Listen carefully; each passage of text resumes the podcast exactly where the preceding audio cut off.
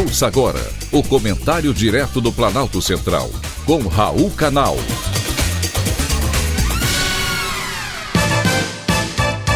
Queridos ouvintes e atentos escutantes, assunto de hoje: objetivos do ano novo.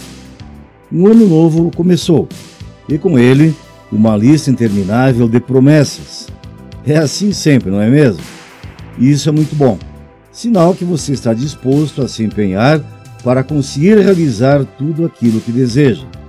Porém, para isso, é preciso manter o foco, a disposição e muito empenho.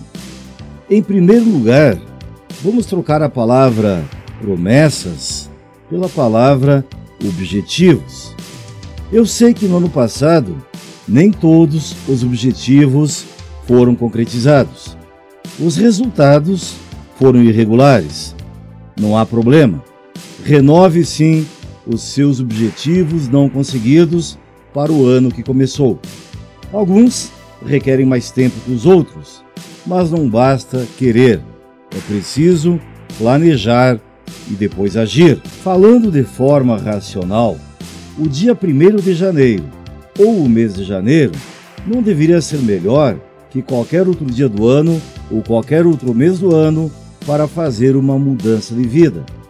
Mas já que escolheu a data, vamos em frente, até porque pesquisas psicológicas recentes indicam que existem muitas razões para aproveitar o primeiro dia ou o primeiro mês do ano novo para começar a lançar novos objetivos, e um deles é ter mais tempo.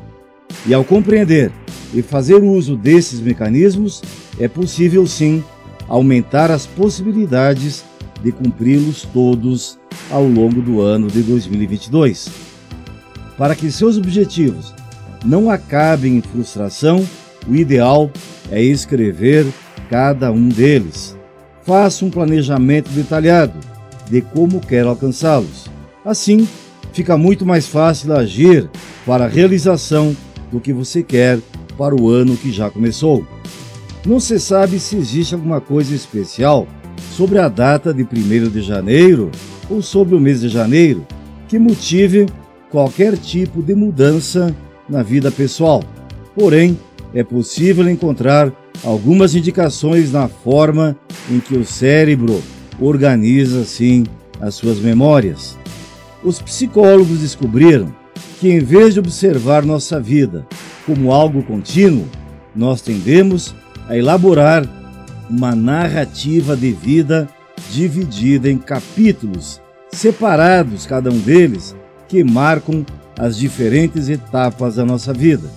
Esses capítulos podem caracterizar eventos importantes como entrar na universidade, casar-se ou o nascimento do primeiro filho.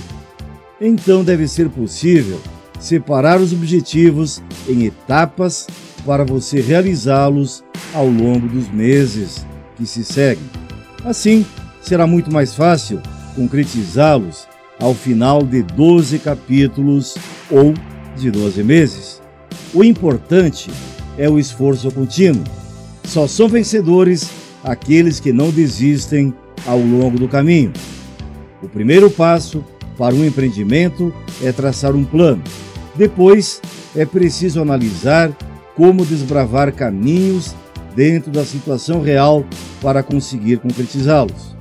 É certo, porém, que devemos considerar friamente a realidade, mas se não lutarmos com idealismo e ardente paixão por um empreendimento, jamais, jamais conseguiremos realizar alguma coisa significativa. Um privilégio ter conversado com você.